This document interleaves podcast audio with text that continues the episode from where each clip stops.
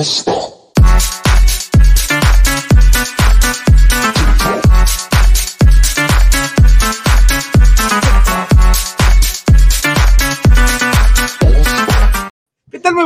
Bienvenidos a una emisión más de No Seas Friki, el programa que cada semana le trae lo último del mundo del entretenimiento geek y que espero que usted nos acompañe durante toda esta hora porque se va a poner muy bueno.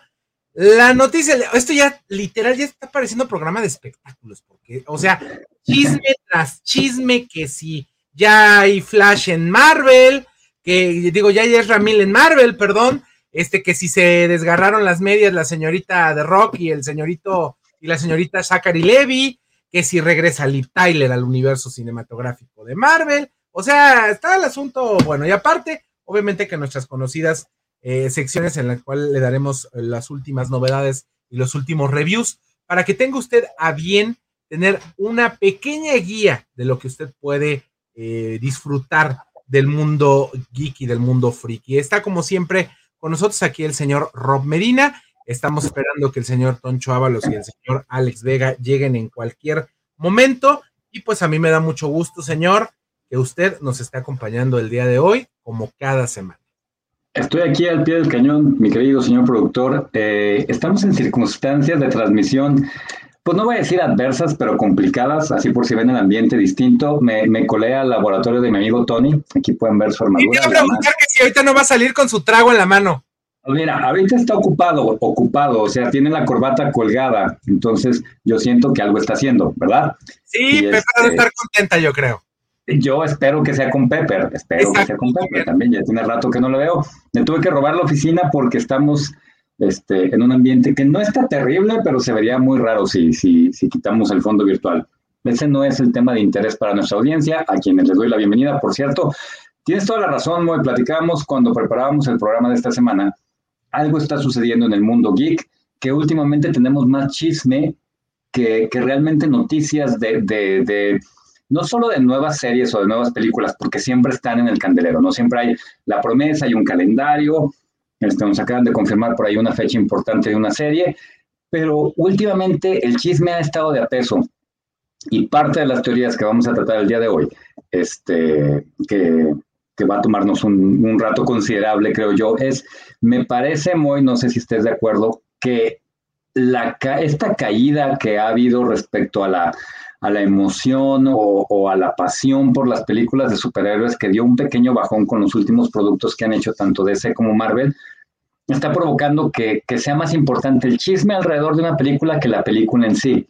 Es decir, claro. se, se, estrena Ant-Man y, ok, no fue la película, digo, estuvo muy lejos de ser la película más exitosa de Marvel, pero de repente ya hubo por ahí un chismecillo respecto al protagonista malévolo, que, estoy seguro que eso no estuvo planeado, y del lado de DC, con, con, el Snyder Cult queriendo sabotear todo lo que huele a James Gunn, de repente también se, se, estrena Shazam, una película que ya de por sí traía muy malas expectativas, porque es un universo que va a desaparecer, y está, está planteada en el mismo universo que ya no va a ser el universo DC, y le meten por ahí un cameo sorpresa, que no fue sorpresa para nadie, porque para variar DC lo meten los trailers, y eh, en cuanto se estrena la película y falla en la taquilla, empiezan los chismes, que si no, que la roca no quiso, que yo, ya, ya lo vamos a platicar, pero bueno, yo siento que es eso, muy. Tenemos más chisme que contenido de, de, de, porque la neta es que los últimos productos han estado decepcionantes, o no sé cómo lo veas tú.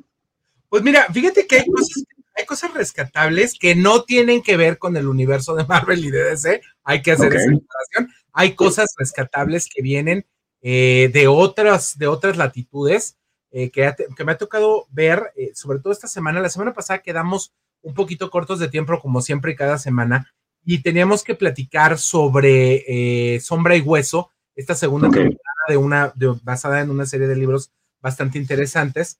Este, y digo, ya, ten, ya tuve la, la, oportunidad, la semana pasada me, me, había quedado más o menos como a tres cuartos de la, de la temporada, pero ahora ya tuve sí. la oportunidad de verla y me aventé otra temporada de otra serie que es de Netflix también, que eh, va a, pues, está a punto de estrenarse su segunda temporada y que es una, una serie de ciencia ficción brasileña que se llama Ciudad Invisible y que está muy interesante. Vamos a darle la bienvenida a mi querido Toncho Ábalos, que ya está por acá, ya está aquí listo y preparado. cuando quieras, ¿eh? Señor Toncho, ahí cuando guste, ¿eh? ¿Sabes qué es lo peor? Que, que ya estaba y no encontraba la liga para, para conectarme a, ah, Eso es culpa del señor productor porque la manda desde el viernes en la tarde. No, fue el previsor él, pero, luego se, se, oxida la. Dos horas de chat ahí mandándonos todo el chisme de fin de semana y la liga queda como a 20 kilómetros. Muy mal, señor productor. Pero pues una disculpita al respetable, a la señora bonita y, y a ustedes, pero aquí estamos ya con toda con toda la información y toda la actitud y todo el cotorreo para este martes. Así es, mi querido Tonch. Y bueno, pues vamos a empezar de una vez porque hay de veras harta información el día de hoy. Y bueno, este, pues vámonos con los spoilers porque están re buenos los de esta semana, está re bueno el chisme ya. Nos vamos a hacer no estás ventaneando o, ventaneando a los frikis o alguna cosa así porque... Hay que buscar un nombre, sí, sí, sí. Algo así, algo así raro. Vámonos con esos spoilers. Señoras y señores, les tengo una primicia de veras grandísima que no la van a ver en ningún absoluto otro programa que se dedique a esto. Porque es mentira. Sabemos quién va a detener a Kang en las últimas películas de los Vengadores. ¿Quién va a ser el que se la va a rifar? La policía. Efectivamente, señor, señor la, la policía va a detener al señor Jonathan Majors porque tiene acusaciones sobre su cabeza bastante gruesas, porque una mujer lo está acusando no únicamente de abusar físicamente de ella, sino aparte de estrangularla a la mujer. Entonces, se están encendiendo por todos lados alrededor de Jonathan Mayers, porque eh, parece ser que varios directores con los que ha tenido la oportunidad de trabajar este hombre que valga eh, hacer la reconvención. Está haciendo el papel de Kang en, este, en esta nueva saga, la saga del multiverso de Marvel. Pues ya salieron, no estamos hablando de víctimas, estamos hablando de directores, hablar del mal carácter y lo difícil que es trabajar este, con este señor y los problemas de violencia que ha tenido este señor. Entonces, este, pues déjenme platicarles que esto se está poniendo, se está poniendo feo. ¿Cómo ven? Fíjate que yo lo que he visto es, eh, eh, todo ha sido a nivel rumor, obviamente la noticia real, la, noticia de la detención eh, de Jonathan Mayors y, de su, su, acusación, esto, esto es real, ¿no?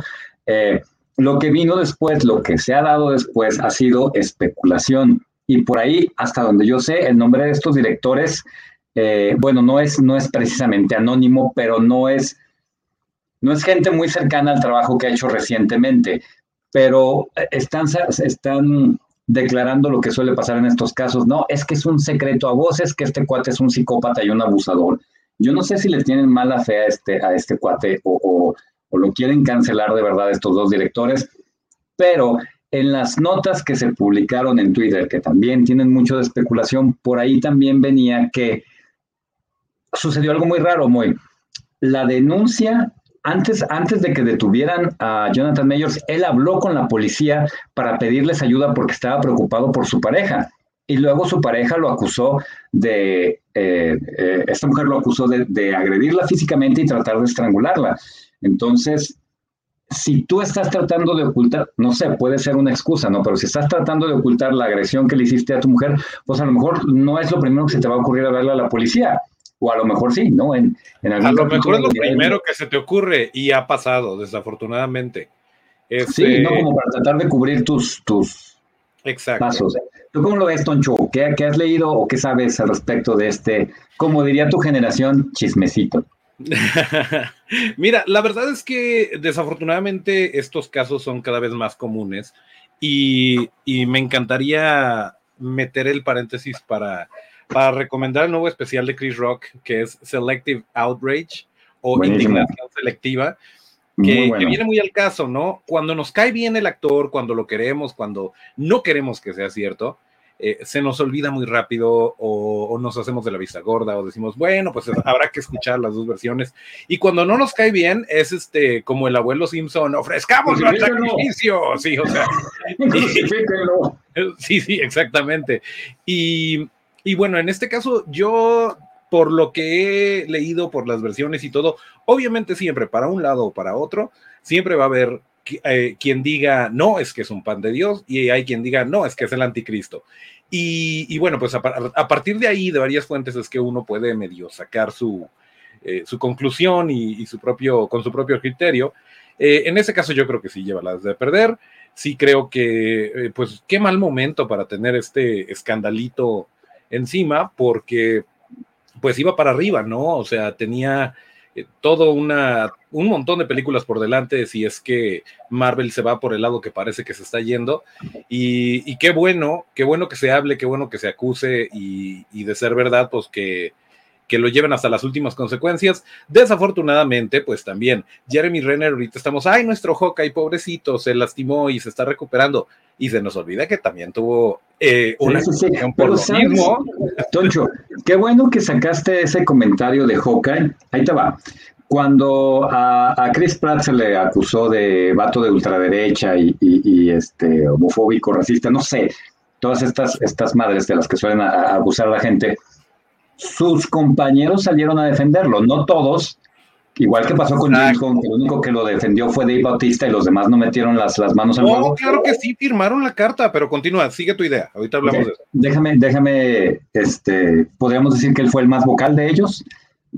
Sí es cierto que no lo abandonaron, me, eh, me corrijo, nomás ahora sí ya se me fue la idea de que te iba a decir. Ah, lo feo, Toncho, es cuando te pasa como Kevin Spacey, que lejos de salir alguien a defenderte, todo el mundo sale. Sí es cierto, es un cerdo eso es horrible, porque entonces, por más que te caiga bien el actor, y en mi caso yo soy un gran fan de Kevin Spacey, lo estábamos platicando hace, hace tiempo, eh, pues ¿cómo lo defiende si ni siquiera su propia gente? O sea, si nadie de las últimas películas, series, trabajos que has hecho, nadie es bueno para decir, no, sabes qué, este güey es un caballero, este, no estoy diciendo que no hizo de lo que le acusan, pero conmigo siempre fue un tipazo.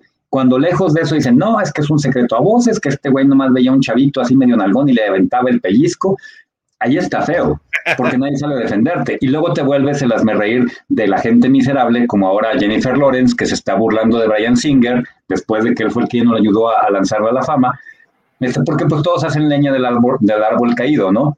Entonces, aquí es donde vamos a saber eh, por eso yo hacía énfasis en este rollo de los directores que están hablando de él, lo están haciendo en este tono de es un secreto a voces que este güey está loco y siempre lo ha estado.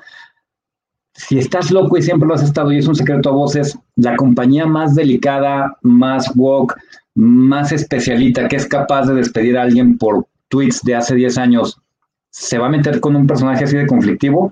No lo sé.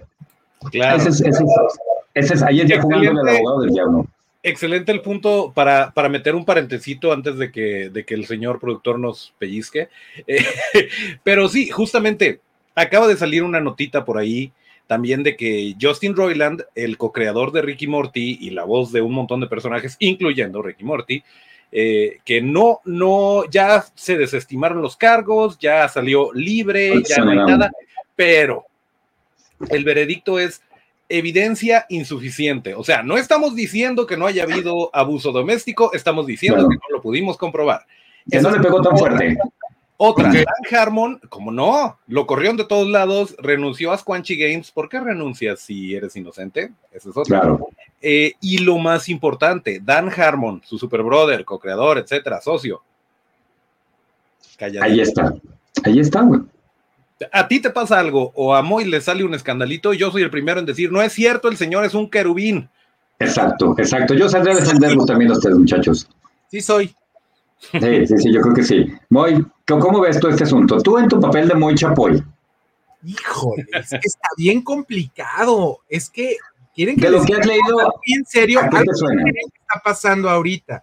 Y que tiene que ver con lo que dijo Roberto al inicio del programa del día de hoy creo que el mundo del entretenimiento geek está generando tanto dinero, haya productos buenos o malos, que está volviendo con los actores una cacería de brujas, ¿eh? Buena observación. Una cacería de brujas muy cañona porque lo estamos viendo no únicamente en DC, lo estamos viendo en Marvel, lo estamos viendo en todas. Y que si ya le sacaron los trapitos del no sé qué, que si ya dijeron del no sé cuánto, que si ya filtró cosas de no sé qué y que por cuestión de contratos no las podía filtrar. O sea, se está volviendo literal nuestro amadísimo mundo geek.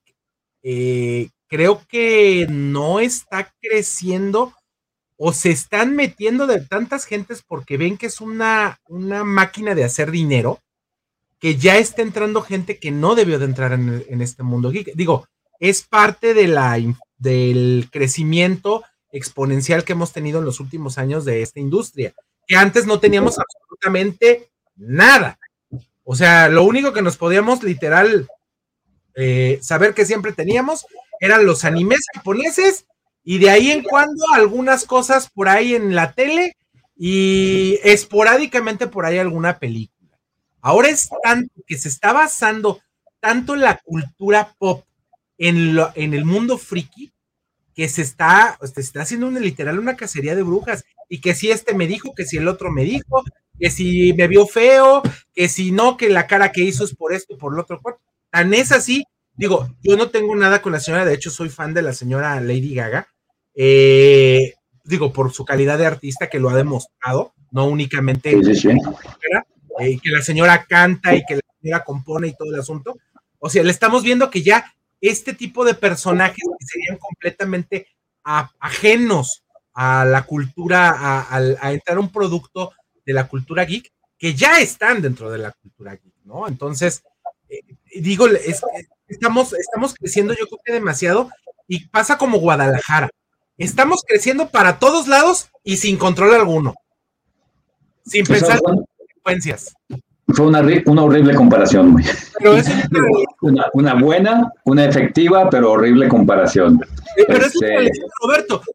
Es lo que, lo que dice. sin planificación, sí, sobre saturación, no, sobre saturación es lo que le hablan Estamos diciendo nosotros, ahorita está en Guadalajara haciendo edificios hasta por, debajo de las coladeras. Todos esos edificios con toda la gente que están adentro, ¿cuánta agua más ocupan? ¿Cuánto espacio más ocupan? Merma. Hay, verdades sórdidas detrás de eso, así que no te desvíes de nuestro tema, muy. El siguiente chisme. El siguiente chisme. Todos van sobre el mismo tema. Todos, ah, bueno, este no. Esta es una buena noticia.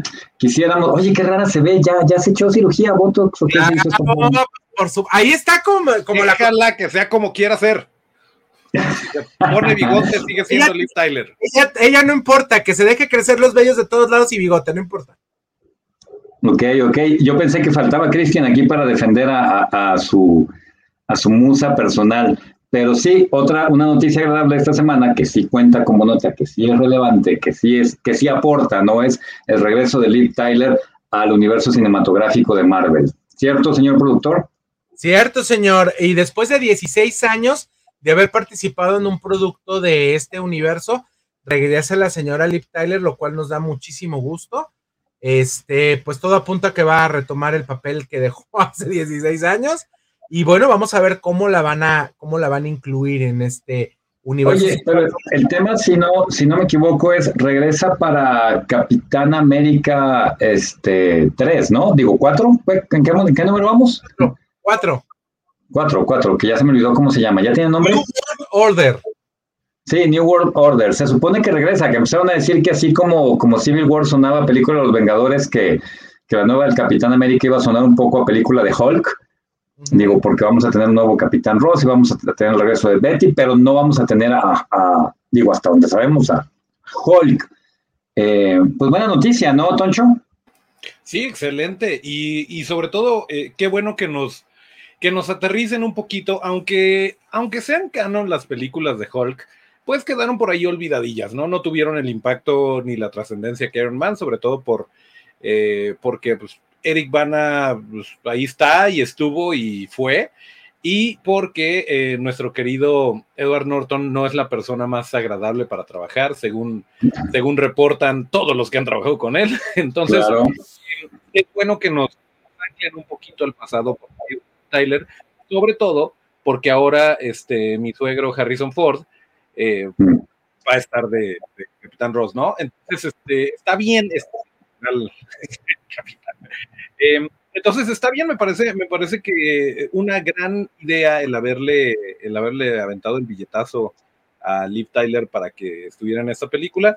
¿Qué tanto va a aportar a la, a la trama? No sabemos, pero pues, es, es agradable que, que tengamos a, a, esta actriz que además, digo, es una actriz consagrada, no nada más es este, es una cara bonita. A lo mejor su personaje no fue tan explotado, pero el hecho de que la traigan de vuelta me parece adecuado y respetuoso, porque pues claramente no pueden, no pueden meterle tanto eh, por el lado de, de, los que ya fueron, ¿no? De, este, de Tony Stark, de Chris Evans, etcétera. Y eh, pues es una manera como decir, no, mira, seguimos siendo el mismo, la misma eh, narrativa, nada más que ahora Capitán América es este el que era Falcon y ahora las cosas están diferentes, pero mira, aquí está, este, aquí está Liv Tyler, entonces eh, está bien, está bien, está bonito, es un, un lindo detalle. Bueno, pues vámonos con otra de las notas hablando ahora del universo DC y esta se la dejo al señor Medina, del encontronazo a tuitazos entre el señor eh, Zachary Levy y La Roca, que porque dijo que sí, que el otro dijo que no, que si le echó tierra al uno, uno al otro, ya el señor Zachary Levy hizo por ahí un en vivo, este, hablando que pues no entendía por qué su producto, su última película le había ido tan mal en cartelera, que no sabía quién echarle la culpa y pues bueno, ahí se armaron de, de, pues no de palabras, pero así de encontronazo de, de tuiteazos, como dos señoras peleándose por el último bolillo calientito que sale de la panadería. Yo no hubiera usado esa metáfora, pero bueno, yo no me... Ahí te va, ¿cómo nos enteramos de esa interacción? Todo comienza, las declaraciones eh, comienzan con el fracaso en taquilla de Shazam 2, uh, Furia de los Dioses, o cómo se llama esta madre? Así es, señor. Fear of the Gods, right? Ok, no le fue bien en taquilla, tuvo este, un segundo fin de semana pues bastante malito, normal para una película de DC, podríamos estar acostumbrados, yo les he dicho, nunca he entendido cuál fue la faramaya con la primera película de Shazam, yo la vi, me pareció perfectamente olvidable, pero bueno, ya Toncho dijo que divertida y que bonita y que hacía el rollo de Shazam, ok. Pero estoy de acuerdo que sí es olvidable, ¿eh? Ok, entonces tenemos una segunda película y le va mal y empieza a hablar el director, como siempre, cuando les va mal la culpa es de los fans. O, o, sea, no admiten que su producto no estuvo a la altura de las circunstancias. Es, no, es que siempre va a haber haters y se, se, toman muy en serio las críticas, hacen críticas antes de ver la película. Yo ya tuve suficiente del mundo de superhéroes, yo ya no quiero saber del mundo de los superhéroes. Empiezan este tipo de declaraciones, ¿no? Y en una de esas, eh, relacionadas con que por qué habían salido las cosas mal, Zachary Levi, ¿es Levi o, Le, o Levi? Perdón. Zachary, nuestro amigo Zach, el, el, el que se pone en el de Shazam. Eh, Levi, gracias, Toncho. Eh, saca un comentario por ahí de que él que finalmente se supo la verdad, porque lo que, se, lo, que se filtró fue un rumor de que La Roca metió presión, se rehusó a hacer un cameo en la película de Shazam Furia de los Dioses y por eso recurrieron a Wonder Woman, y se rehusaba a interactuar con Shazam, a pesar de que Black Adam es el principal enemigo de Shazam, es parte del universo de Shazam, bueno, del microuniverso dentro del universo de, ese, de la mitología de Shazam, Black Adam, que no, pues la roca se sentía demasiado grande y él quería eh, participar directamente con Henry Cavill y construir el nuevo universo de ese alrededor de un conflicto entre Henry Cavill y la roca, ¿no? Los que me imagino él consideraba las dos estrellas más grandes, él en primer lugar y Henry Cavill en segundo seguramente. Y entonces hasta ahí me quedé yo en el chisme, yo no los vi interactuar, yo no vi a la roca hacer declaraciones, al respecto, no lo vi tuitear, no lo vi mensajear. Él empezó a sacar sus fotos de con de sus niñas poniéndole maquillaje porque pues él tiene un equipo de relaciones públicas que si hubiera premios para debe haber premios para esas madres y seguramente genio, han ganado. Genio. Es impecable su imagen pública, impecable. Y yo no lo vi pelearse con Zachary Levy. Yo vi chismes en sitios de internet de esos que de clickbait que decían, en la roca le contesta a Zachary, y yo jamás vi que le hicieran una respuesta. No sé si ustedes lo vieron, Moy, ¿tú lo viste? Toncho, ¿tú lo viste? O sea, un tweet de la roca contestándole a Zachary Levy algo, yo no lo vi. No, ¿y por qué lo haría? No, pues porque no, o sea, aunque sea cierto, aunque Exacto. tiene toda la maldita lógica del mundo, que la roca, lo dijimos aquí, aquí lo escuchó primero, señora bonita, no, yo no conozco a ninguna señora bonita, además de nuestras mamás que vean el programa, pero bueno. este, Yo le, mando el recado a mi esposa, gracias. Esa expresión, ah, perdón, perdón, mi mujer no nos ve, güey. O sea, yo no, yo no me meto en pleitos porque mi mujer no nos ve, siempre está haciendo otras cosas hasta ahora. Perdón, eh, tú eres el dueño de esa expresión, Toncho. A toda nuestra querida audiencia, eh, yo les digo, aquí escucharon primero, cuando La Roca se empezó a involucrar en el universo DC, les dijimos que iba a haber broncas porque La Roca es una marca tan grande en el cine, no voy a decir tan grande como DC, pero sí como para darles, como para darles pelea, ¿no? En términos de yo puedo traer tanto dinero solo con mi nombre como tú con tus personajes. Y, bueno, tiene todo el sentido del mundo. Tiene todo el sentido del mundo que le haya dicho a, a Shazam, así que no, no, no, sabes que quiero hablar con tu jefe. Este, exacto. O sea, tráeme a Henry Cavill, yo no estoy para. Exacto, exacto, exacto, exacto. Y creo que era la tirada, y vaya, aunque no tengamos pruebas, es fácil no tener dudas de, que por ahí va la rola, la, la rola, la, tirada. Porque, o el rollo, o sea, claramente eh, Dwayne Johnson no da paso sin guarache y si está haciendo un superhéroe es porque lo quiere hacer tan grande como se pueda y porque lo quiere maximizar hasta la última potencia.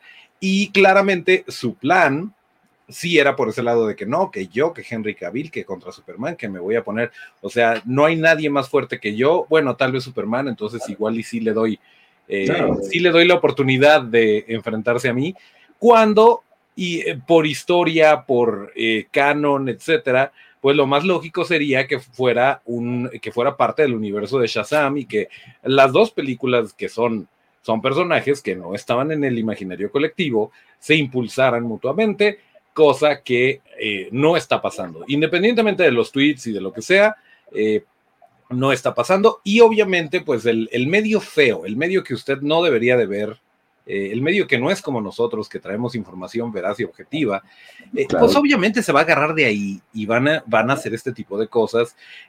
también había visto hace poquito uno de recientemente, pues como Brendan Fraser se gana el Oscar muy bien merecido por The Whale, em, estaba por ahí uno de estos articulitos en video de, de, ah, Dwayne Johnson le dio la espalda a Brendan Fraser cuando él fue el que lo involucró como el rey escorpión y a partir de ahí, no es cierto, pero estaba súper tendencioso y, y, tú pones Brendan Fraser y, y La Roca y vas a ver el video. Digo, yo caí, lo vi, dije, estos son paparruchas, pero. Yo también lo vi.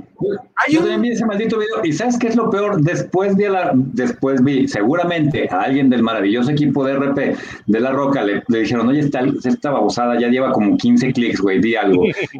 y el vato encantado de la vida publicando Brendan Fraser cuando él era el protagonista, él me trató como un igual y siempre todo mi cariño, todo el éxito se lo merece. Y ya después, ya sabes, ya ves el video de La Roca dándole la mano y este, this is my guy, o sea, haciendo control de daños cuando a lo mejor... Evidentemente, impecable la imagen. Y ese es el rollo, creo que sí hubo obviamente, ah, había el riesgo de un conflicto real, este, de palabras, no de declaraciones, pero La Roca no se prestó, hasta donde yo sé, o sea, sí no se prestó de contestarle este güey, que, porque además sabía que, que era cierto. Y dice, pues yo sabré, ¿no? Yo sabré lo que hago con mi imagen. Suéltenos el otro chisme, señor productor, o díganos qué opina. Chisme, rápidos, rápidos, rápidos. Eh, este no, no, lo voy a hacer ni que lo comenten, nada más para que lo puedan ver. Esta es la imagen promocional que está haciendo el señor Zack Snyder de su Snyder Con, eh, donde va a presentar eh, sus... aquí hay algo importante que decir rápidamente.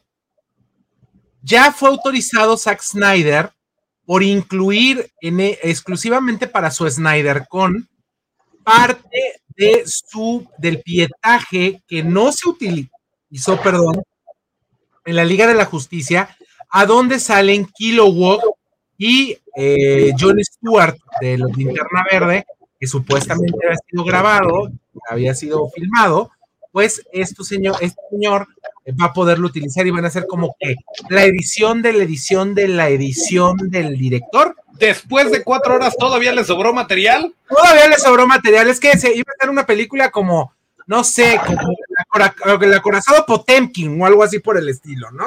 O una, ¿sabes qué? No, no, Toncho, ahí me equivoqué.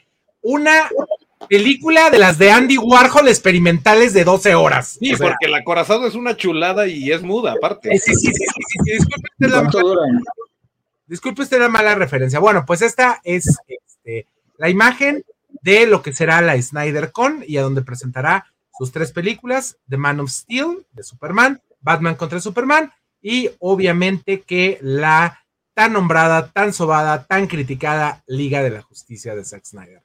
Aunando a esto, rápidamente les quiero presentar estas imágenes en las cuales estamos oh. viendo ya, esto ya es canal que se podrá ver en la película exclusiva para HBO Max o Max, o no sé cómo se va a llamar, de eh, la película de Blue Beetle, que eh, estará eh, presentándose exclusivamente para esta plataforma este año. Entonces, bueno, aquí estamos viendo a este personaje que recordemos que es eh, interpretado por Sholo Maridueña de eh, Cobra Kai. Conocido como Miguel en Cobra Kai. o Jamie Reyes, que es este, este superhéroe que se llama eh, Blue Beetle, que de hecho sería como el tercero o cuarto Blue Beetle del universo DC en los cómics, y que en la parte de atrás ves esto de acá, Toncho, que tiene atrás el, el letrerito de neón. Ah, que habla del anterior Blue Beetle de los cómics, que es conocido como Ted Cord, un personaje que pues fue muy olvidable para la década de los 90s y 80s y que hacía mucha manguarna con el famosísimo Booster Gold. Booster Gold eran como personajes de culto para DC, ¿no? Era eh, como, como, como, la definición que usa mi amigo Axel para las cosas de culto. Les gustaba muy poquitos, pero a los que les gustaba, les gustaba mucho, mucho, mucho, mucho. Esa es, su definición de cuando algo es de una película de culto, es una película que le gustó a muy poquita gente, pero a los que les gustó les gusta mucho, mucho, mucho. Y eso es, este es el rollo, güey. La gente de DC, la, la, la, onda, este, la gente que sigue los cómics de DC, que le tiene cariño a toda esta mitología, la verdad es que sí tenía cierto aprecio por, por la dupla de Booster Gold y, eh, Blue Beetle. Eh, en sus diferentes encarnaciones. Aquí lo que nos está tocando es ver la versión que apareció en Young Justice, ¿no? El, Blue Beetle latino, ya con el origen de, esta tecnología extraterrestre, que no es el origen del primer Blue Beetle, pero bueno, es, como lo más contemporáneo, lo más interesante y como le gusta mucho a, las productoras de hoy en día, lo más incluyente. Así que bien por Miguel. Bien por Miguel. la siguiente nota rápidamente, eh, pues esta es una nota que realmente traspasó este, pues absolutamente todas las, las notas porque una de las personas importantísimas del universo cinematográfico de Marvel fue despedida. Y estamos hablando de Victoria Alonso, una mujer que parece ser, de, se decía que había muy buena relación con ella, parece ser que no es así, que tenía muchos problemas, a ella le achacan mucho la cuestión de eh, que fue decayendo el, trabajo de los efectos visuales en las películas de Marvel a través de los tiempos, eso es lo que están diciendo, y lo único que hizo, la única declaración que hizo Victoria Alonso, que recordemos que es latina, recordemos que es latina, no recuerdo si es, es venezolana. Buenos Aires, Buenos Aires, Argentina. Buenos Aires, es Argentina. Lo único que la corran entonces. Oye, lo único que dijo Victoria Alonso fue mi despido o mi salida de Marvel, más bien no dijo mi despido, dijo mi salida de Marvel va a traer consecuencias. Fue absolutamente todo lo que comentó. ¿Qué les parece, muchachos? Uy, aguante, Victoria, sos grosa. Qué bueno que la corrieron justamente para que no diga ese tipo de cosas. Eh, mucha información, mucha información muy contradictoria en este aspecto, ¿no? Yo, yo he leído como dos o tres versiones distintas. Este, digo, lo, que se te ocurre a ti como espectador desde fuera, lo primero que ves es la cabeza que cayó por culpa de la basura que han sido los efectos especiales de Marvel en las últimas películas, ¿no? Este, independientemente de la porquería que fue Thor Love and Thunder, eh, fue las me reír los efectos especiales. Bueno, Taika Waititi se reía en los videos de sus propias estupideces.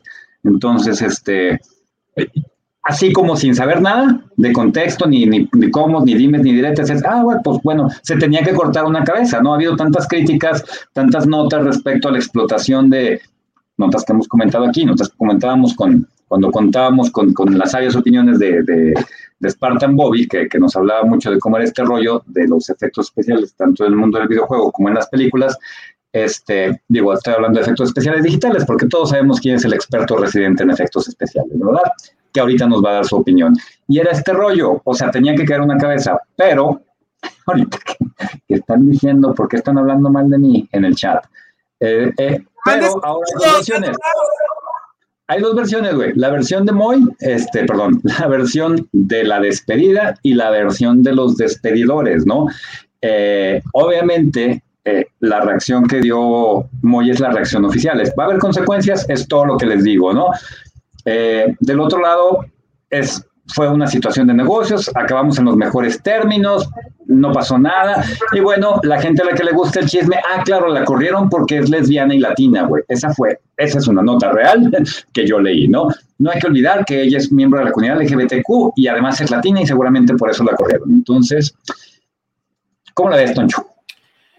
Híjole, mira, no tenemos, no tenemos suficiente información. Cuando se dio la nota de que, de que una latina era una de las cabezas de Marvel, todos, eh, todos estuvimos contentos y qué bueno y qué otra voz y qué otro tipo de, eh, otro tipo de eh, perspectiva para a dónde llevar este barco, pero pues realmente no sabemos, digo, siendo un poquito abogado del diablo, ¿qué tal que ella fue la primera en quejarse de que estaban abaratando los efectos visuales?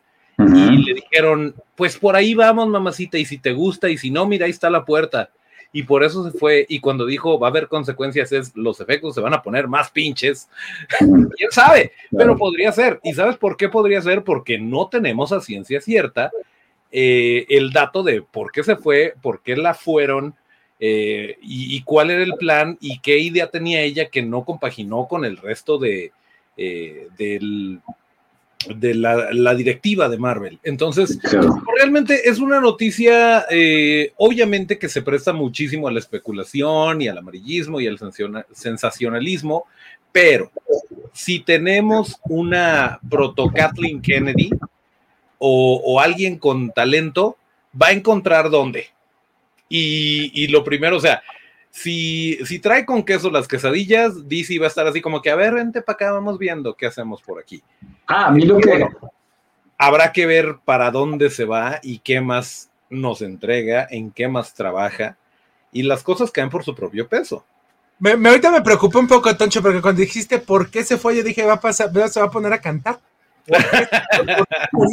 ¿Por qué el señor Disney nos la quitó?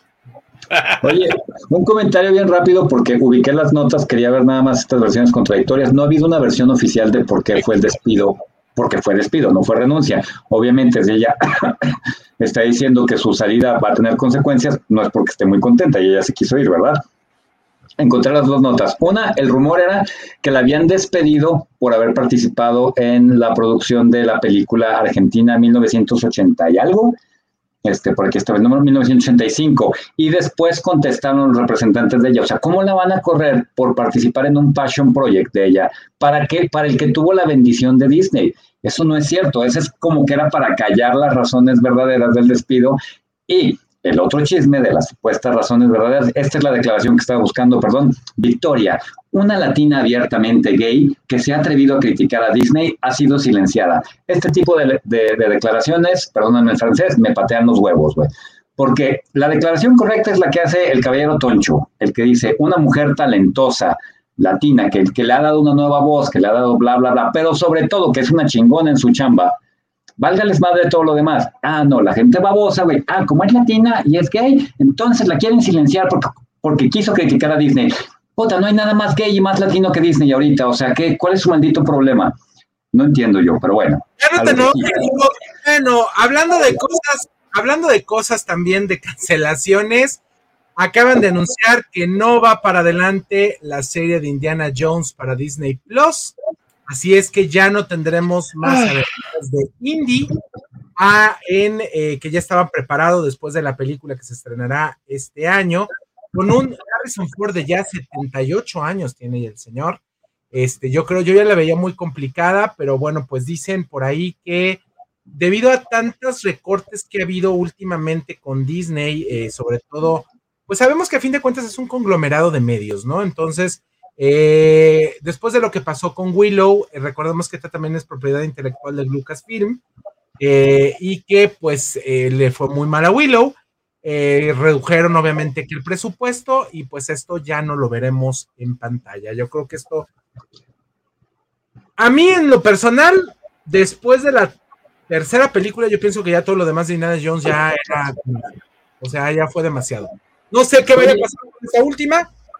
La cuarta película fue un verdadero asco, este, con personas que desgraciadamente con, con actores muy buenos, con efectos especiales muy bien hechos, pero una historia bastante mala y bastante, yo creo que ya fuera de lugar. O sea, ya brincar de las cuestiones ya de, de, cuestiones tan eh, filosóficas y teológicas como fue la tercera película, a brincar a los extraterrestres ya fue como que ya no Sí, fue un absurdo, fue decepcionante en muchísimos niveles. Era, era una despedida perfecta, era la trilogía perfecta, la neta.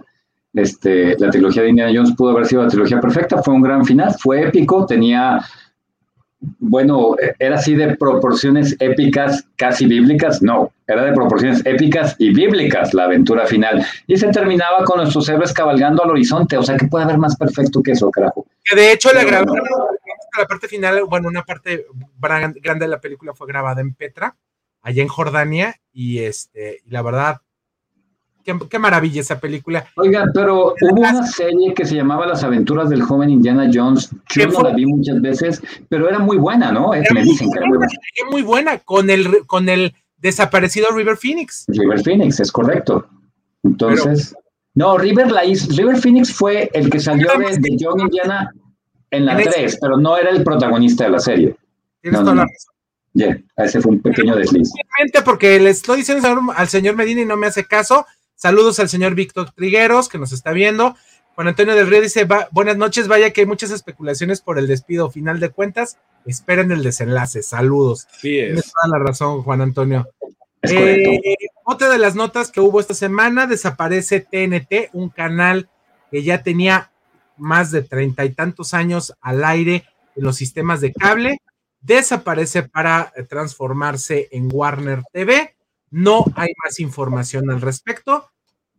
Exclusivamente era lo que les iba a comentar. Desaparece TNT, que recordemos que TNT durante todos estos años ha sido el vocero oficial de los grandes, de las grandes entregas de premios en Estados Unidos, tanto los Grammys como los Oscars, como los Actors Guild Awards, los Globos de Oro, casi todos los grandes premios los pasaban por TNT.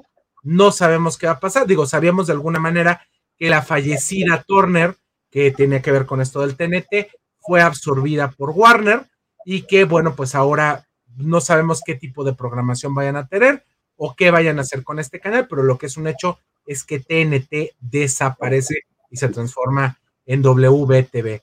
Eh, esta nota creo que es, importante comentarla, eh, ya que Toncho nos las, pasó una semana. Estas son imágenes que estuvieron corriendo esta semana, en la cual vemos a Lady Gaga ya eh, transformada en el personaje de Harley Quinn, que se me hace, y creo, creo, digo, por, lo que sabemos de esta producción, que no, la, no se ve absolutamente nada mal, la señora, con esto sobre todo que sabemos que va a ser un musical, que por eso le invitaron, este, que va a tener ahí algunas cuestiones este, interesantes con el desarrollo del personaje eh, principal, con el Joker. Y bueno, pues aquí la vemos en unas escenas que estuvieron eh, filmando allí en Nueva York, en la cual, bueno, se ve de la corte. Este, no tenemos más información al respecto, pero, pero lo que sí nos llama muchísimo la atención es, son estas dos imágenes que llaman mucho la atención, sobre todo este Dent is the Clown, y esta otra más que dice Dentist que es exactamente la misma, nomás que solo vimos con los extras que estaban ahí, y que pues habla de que tendremos de de Harvey Dent, conocido como Dos Caras en el universo de Batman, estará presente en esta película de eh, Joker, Folia 2, ¿verdad? Se llama, creo, la, esta película, ¿no? Folia 2. La pronunciación no nos lo sabemos, pero creo que es algo así como locura de dos, locura compartida, el significado, y además es un término clínico para referirse a un tipo de, no sé, psicosis o enfermedad mental en donde se comparten los síntomas o los delirios por parte de dos, de dos personas, que se ajusta perfecto a la relación, de, a una de las versiones de la relación entre Harley y, Joker, ¿no? Eh, creo que el, disfraz de Lady Gaga va con el tono de la película, ¿no? No es, no es algo de superhéroes en spandex, no es eh, un tema demasiado sexualizado tampoco, es, el, tono de, Joker es más oscuro, un poquito más realista, más urbano, más sórdido. A mí me siguen preocupando muchísimos aspectos de esta producción. Eh, uno de ellos, eh, el, que, el, que vaya a ser un musical, aunque sea con Lady Gaga, a mí me preocupa. Eh, no soy gran fan de los musicales. Otro, que la película de Joker, la, original, para mí fue una de las grandes adaptaciones libres de un personaje del cómic a la pantalla grande. Y la tercera, que no conozco ninguna saga que haya sido solo de dos películas. No sé si ustedes me puedan decir alguna. Eh, por lo que a mí me huele que esto pueden prolongarlo y, la preocupación que comentamos la semana pasada. Eh, no me gustan los universos de Batman donde no hay Batman. Como que, no sé, no sé qué opinan ustedes. Justamente como dijiste, siento que no desentona en lo absoluto. Creo que Lady Gaga va a llegar a un punto en el que nos demos cuenta de su evolución y de que, pues es que realmente mala no es, no es propiamente una actriz eh, formada, pero nos, nos ha demostrado que cuando se le da la oportunidad hace las cosas bien más siendo un musical. Yo sí soy, eh, sí, sí tienen los musicales un lugar muy especial en mi corazón, pero lo más importante que todo y que creo que nos puede mantener tranquilos es que eh, el señor Joaquín Phoenix no es, no es ningún novato y claramente no es alguien que, que esté como que juntando para la renta. O sea, no, no lo hace por el dinero y él claramente, además es un actor bastante sangroncito, o más bien bastante selectivo en los proyectos que agarra. Y, y él mismo dijo, no tengo intención absoluta de hacer una secuela del Joker, lo que hicimos estuvo muy bien, me divertí mucho y chalala. Eh, a menos que llegara un guion de plano impresionante y que fuera el mismo equipo, eh, yo jalaría y es exactamente lo que está pasando. Entonces, para empezar, no sabemos nada más que convencieron al señor Joaquín Phoenix de firmarle y de entrarle y de grabar. Entonces ya desde ahí tenemos, eh, tenemos una buena, un buen antecedente. Porque si, si, dijeran, sí, vamos a hacer este Joker 2, eh, Harley Quinn va a ser Lady Gaga y el Joker va a ser Joe Jonas o, Harry Styles. Ahí sí preocúpate. Y el director va a ser este eh, Michael Bay. O sea, ahí sí preocúpate. Pero pero eh, viene, viene de la mano del mismo equipo, trae a Joaquín Phoenix, eh, entonces creo que, creo que podemos estar un poquito tranquilos por ese lado. ¿Suena extraño? Sí, suena extrañísimo, pero me parece, me parece que, que por algo lo están haciendo, más allá de, de la taquilla, etcétera, etcétera, porque digo, hay formas menos humillantes de ganar dinero que hacer una porquería de, de película y, creo que creo que puede, puede estar muy bien. No te voy a decir que vaya a estar a la altura porque también, o sea, es comparar peras con manzanas. Es la película del Joker, nadie nos la va a quitar, ahí está. Y la podemos ver cuando queramos. Esta es otra película del mismo universo. Entonces yo, yo por lo pronto sí le doy la oportunidad y si estoy dentro con todo lo que me han mostrado hasta ahorita, cero banderas rojas, yo jalo. Yo me quedé exactamente igual que tú, Toncho. Recordemos que en la primera película también tuvimos muchísimas, muchísimas dudas y nos entregaron un, un producto de veras maravilloso. Vámonos con las de cajón. Me queda una nota más que les iba a dar, pero la damos la próxima semana porque no es prácticamente no es tan relevante. Pero eh, pues vámonos con las de cajón porque tenemos eh, cosas que hablar, porque ya salió el nuevo episodio de Los Mandalorianos y después le tengo una recomendación.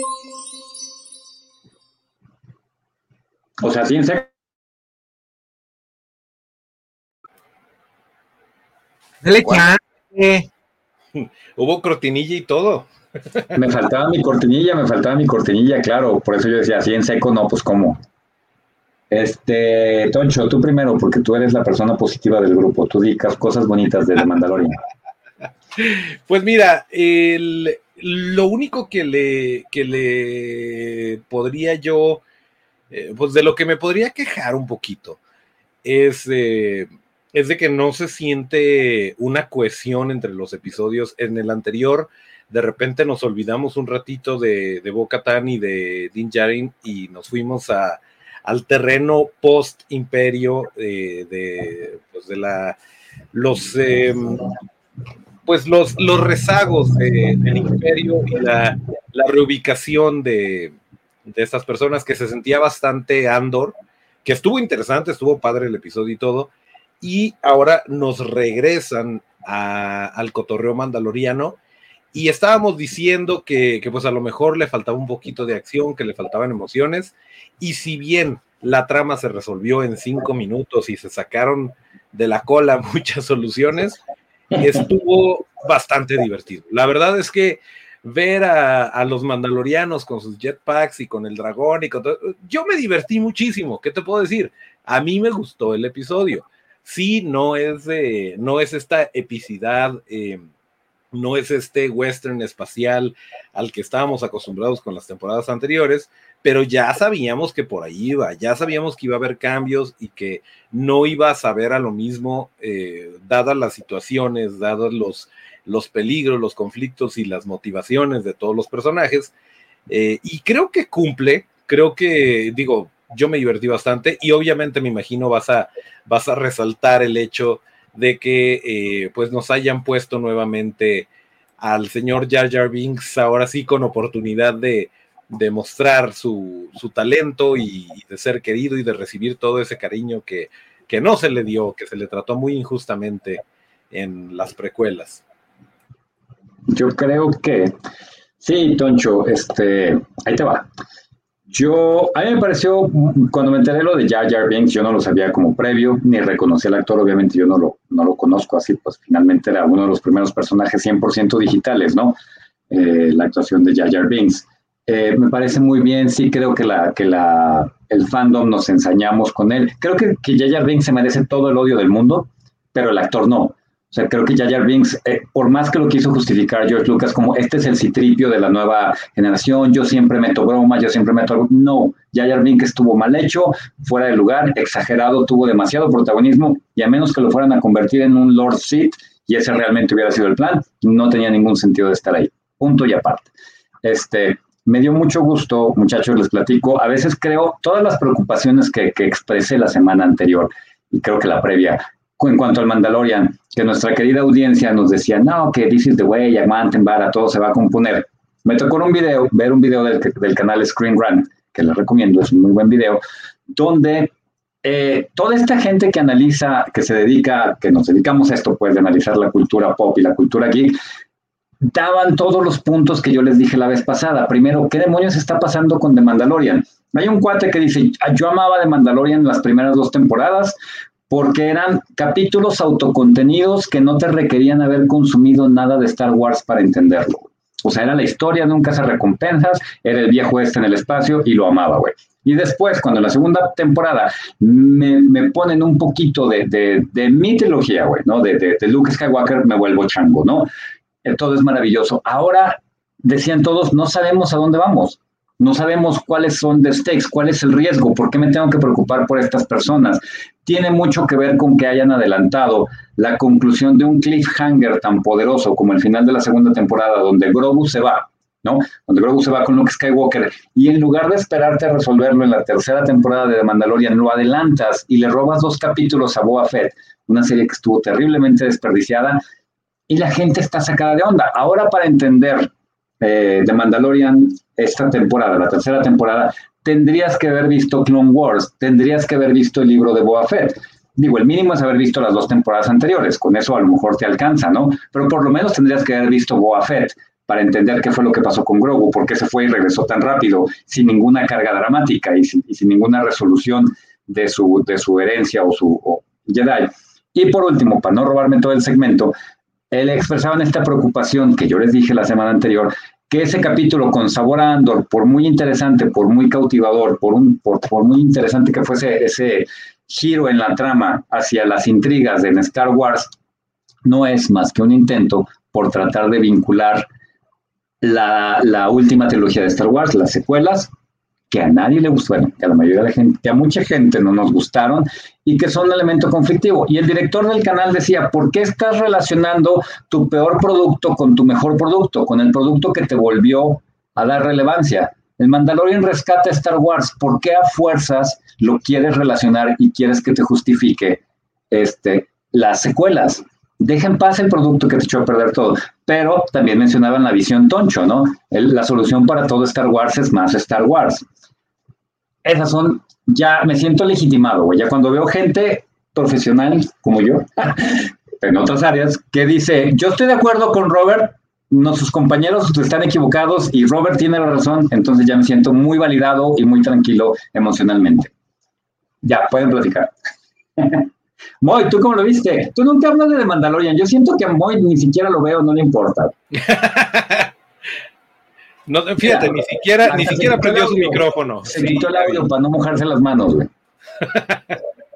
que sí lo veo, pero no comento nada porque me gusta cómo se pelean ustedes. Vámonos con este, con esta recomendación que les tengo de esta semana.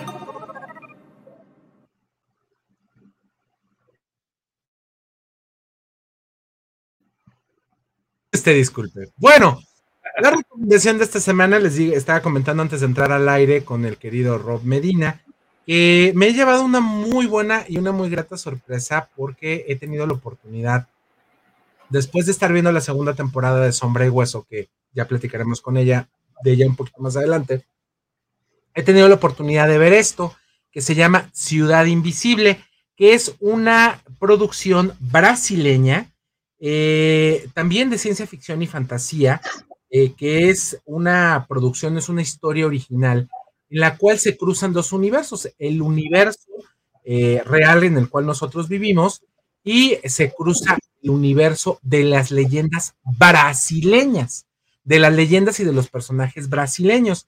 Esto es protagonizado por Marco Pigossi, que es Eric, que es un detective de la policía eh, en, allá en, la selva del Amazonas, bueno, cerca de la selva del Amazonas, y que él se empieza a dar cuenta por un caso, por un asesinato que tiene por ahí en puerta, que su mundo es más grande de lo que él había pensado y que empieza a interactuar con criaturas que no serían precisamente humanas y que tiene que ver que tienen que ver mucho con el folclore y con la cultura de eh, su país.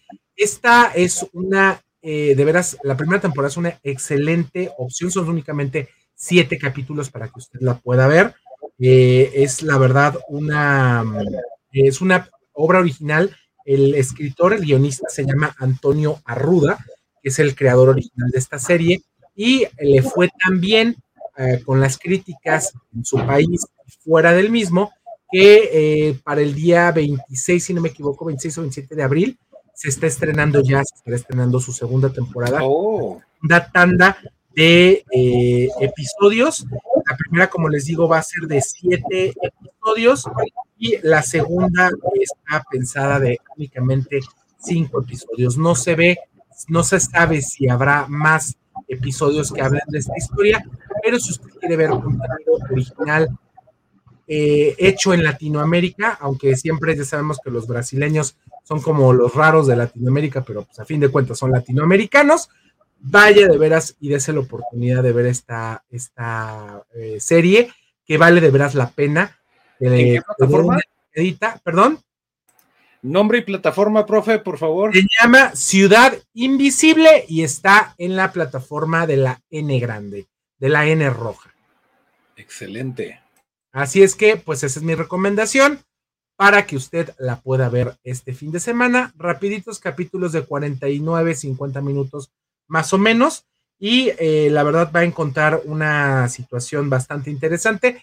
Todos están rankeados, todos los episodios están rankeados arriba de 7.5 en IMDB. Y la segunda temporada, que déjeme decirle que ya se estrenó en Netflix eh, Brasil, tienen uh, de 8 puntos de 8 puntos para arriba los episodios, para que la verdad vaya a verlos y los disfrute. Por eso le damos 4 de 5 capiriñas a, a esta serie. Así es, 5 capiriñas para esta serie y excelente servicio. Oigan, eh, saludos a Adolfo López, saludos desde Torreón, dice que no nos alcanzó a escuchar desde el principio, pero cuando suban el podcast los descargo perfecto. Recuerden que todos nuestros programas, todos los programas que hacemos, no nada más eh, No Seas Friki, están en el podcast de No Name TV, en todas las plataformas, está en Google Podcast, en Amazon Podcast y también en Spotify, para que nos busque, ahí va a haber No Name TV. Y en Apple, no se asusten, en Apple también. En Apple, perdón, discúlpeme usted, también en Apple están todos nuestros podcasts para que los pueda escuchar y disfrutar cuantas veces quiera y no vea estos tres monstruos frikis en su cara. Entonces, Nos vemos la próxima semana. Gracias, Rob. Gracias, mi Tonchis. Mañana no se pierda la casa de Rosina a las 12 del mediodía y Mundo Holístico a las 8 de la noche. ¿Algo más que quieran agregar? Todo bien, dices de güey.